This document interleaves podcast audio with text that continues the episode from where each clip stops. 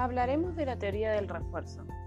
Según B.F. Skinner, el ser humano aprende mediante las consecuencias que acarrean sus acciones, es decir, según los estímulos que recibimos y los refuerzos que nos proporcionan.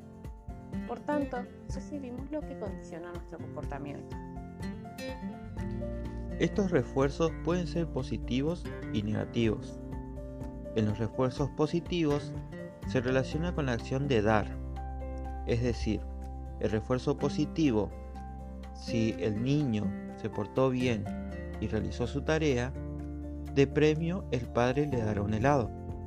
Si el niño, en cambio, si el niño se portó mal y no realizó su tarea, como castigo positivo, el padre le dará más tarea.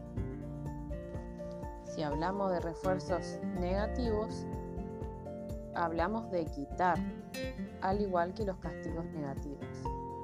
Por ejemplo, si el niño realizó la tarea, le quitamos otra actividad que no desea hacer, por ejemplo, lavar los platos.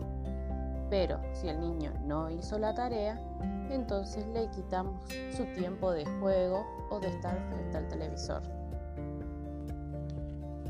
Es importante tener en cuenta de que todos somos distintos y no todos los refuerzos o castigos, tanto positivos como negativos, funcionan de la misma manera para cada individuo.